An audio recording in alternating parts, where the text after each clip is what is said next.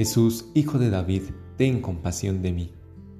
Aparece en el Evangelio de hoy un personaje llamado Bartimeo, que tiene una limitación. Es ciego.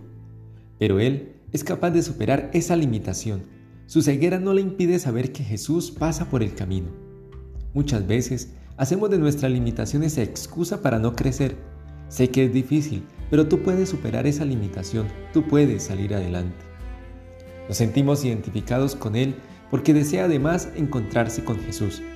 Sus gritos, aunque son molestos para los demás, se convierten en la única arma capaz de tocar el corazón del Señor.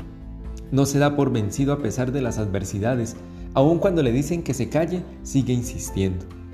Es la actitud de aquel que confía, que sigue creyendo, no le importa que los demás intenten alejarlo, él sigue adelante. Y el Señor sale a su encuentro, lo llama y le hace una pregunta, que también te la hace hoy a ti. ¿Qué quieres que haga por ti? Seguro hoy no vives en la ceguera física de Bartimeo, pero estás pasando por una situación difícil, vives la incertidumbre de la enfermedad o cualquier otra situación que te hace dudar del Señor. Pero confía, grita, es decir, ora con humildad y cuéntale al Señor eso que quieres que Él haga por ti. La fe no es limitarse a sufrir una situación a la cual nos hemos adaptado, la fe es la esperanza de ser salvado. No te dejes vencer, aún hay esperanza.